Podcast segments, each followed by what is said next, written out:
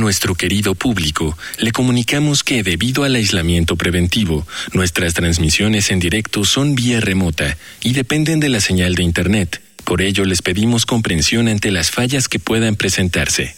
Gracias por compartir estos momentos en casa con Radio UNAM y la revista de la universidad.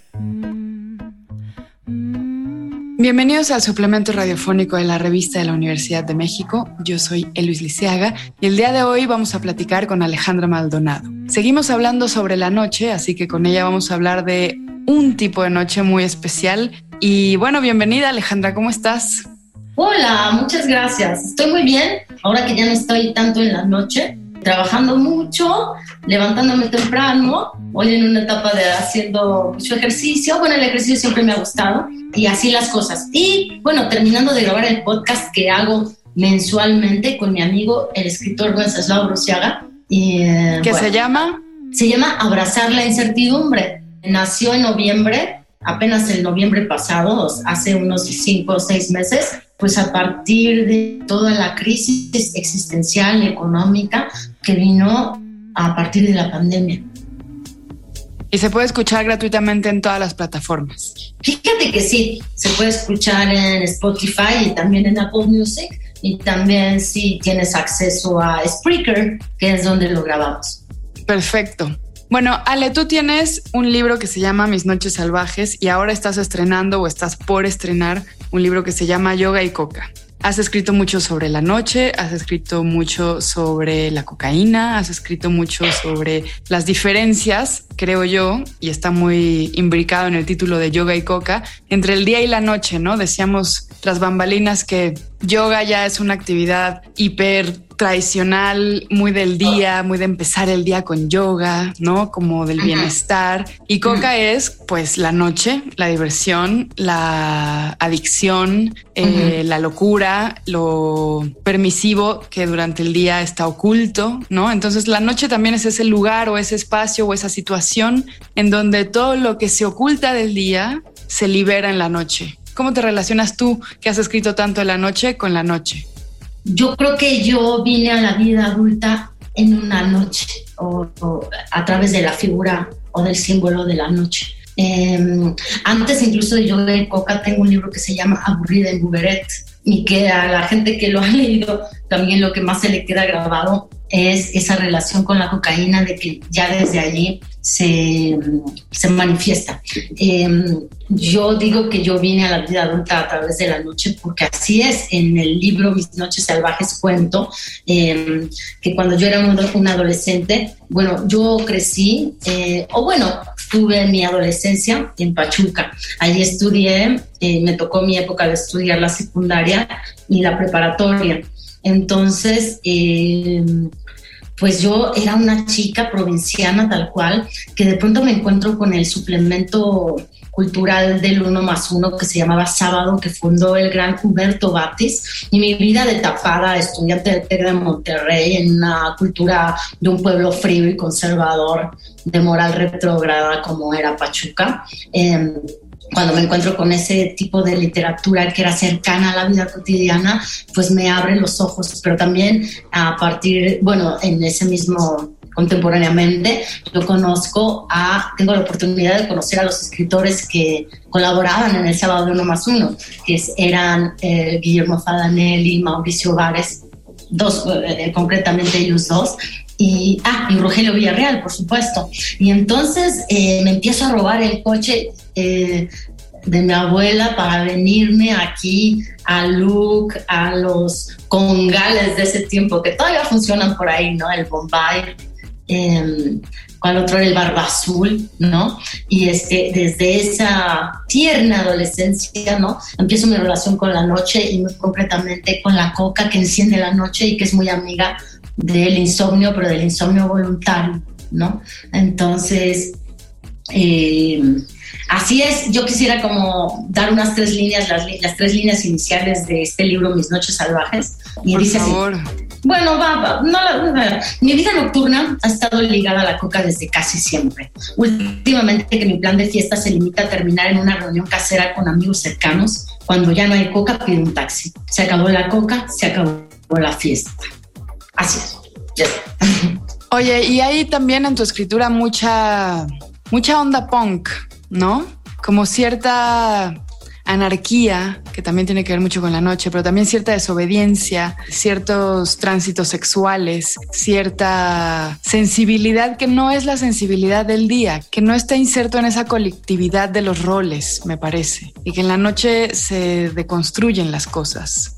Es que es tal cual, fíjate, eh, pensemos en el teatro, por ejemplo. El teatro, por ejemplo, siempre implica la luz, la luz artificial y también el ser esa otra persona que en tu vida cotidiana, por estos cánones de la productividad y ¿eh? del capitalismo, porque fundamentalmente al día lo rige el capitalismo, em, no, no podemos ser. En la noche somos ese ser que se sube al escenario.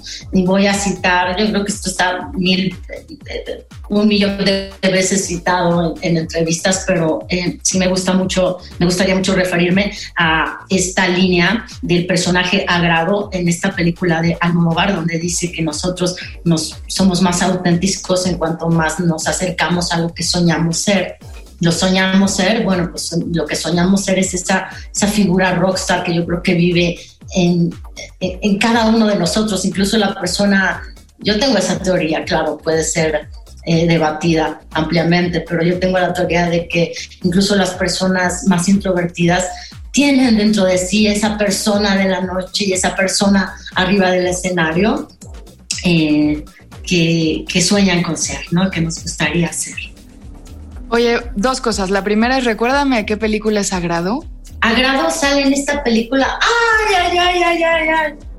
yo también siento que la tengo en la punta de la lengua.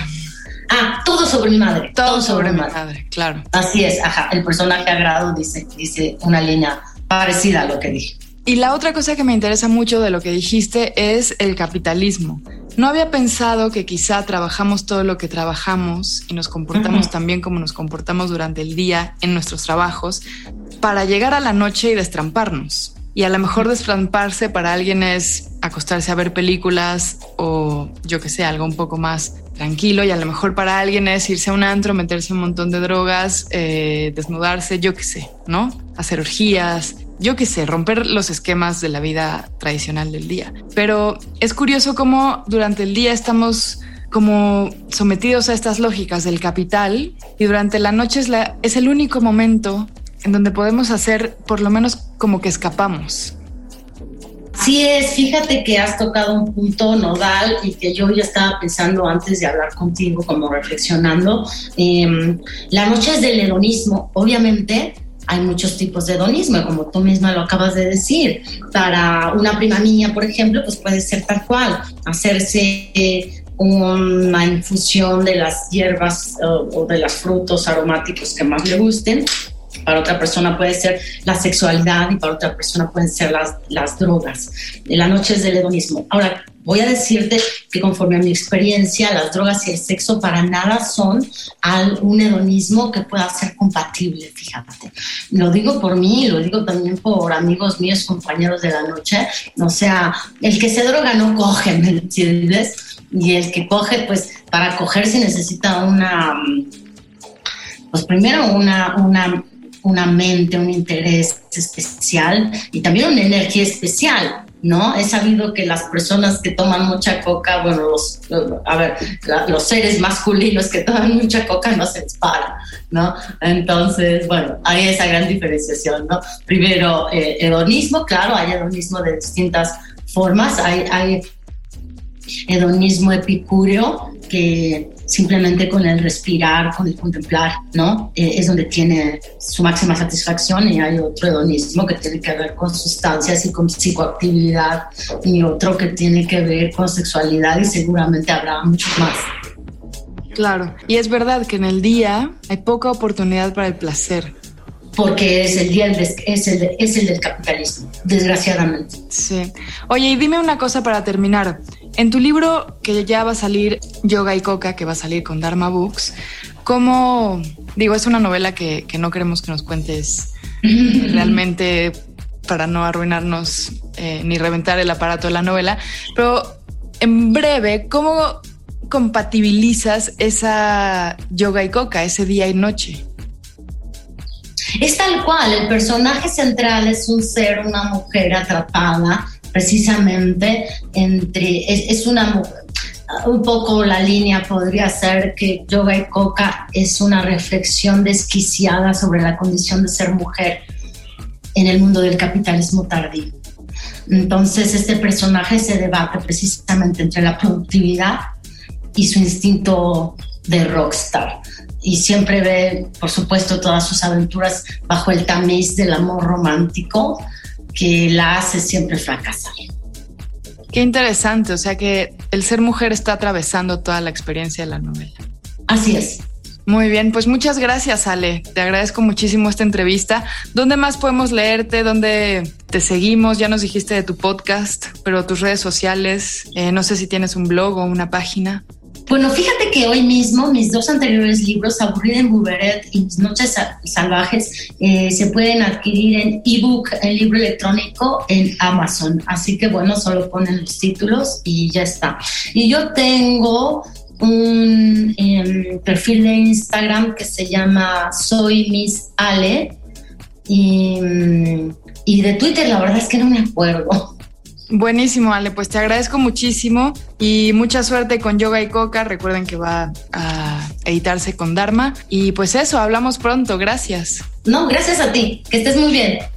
Hemos llegado al final del programa. Si quieren leer más sobre la noche, los recomendamos Los vástagos de Nix de Darío Alemán y Los colores de la noche de Javier Betancourt.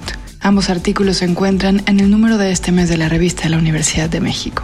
Pueden consultarla gratuitamente en www.revistadelauniversidad.mx. En Twitter, en Facebook y en Instagram nos encuentran como arroba revista-unam. Y sobre este programa pueden escribirnos a arroba shubidubi. Gracias a Miguel Alvarado y a Yael. Yo soy Elvis Liceaga. Hasta pronto.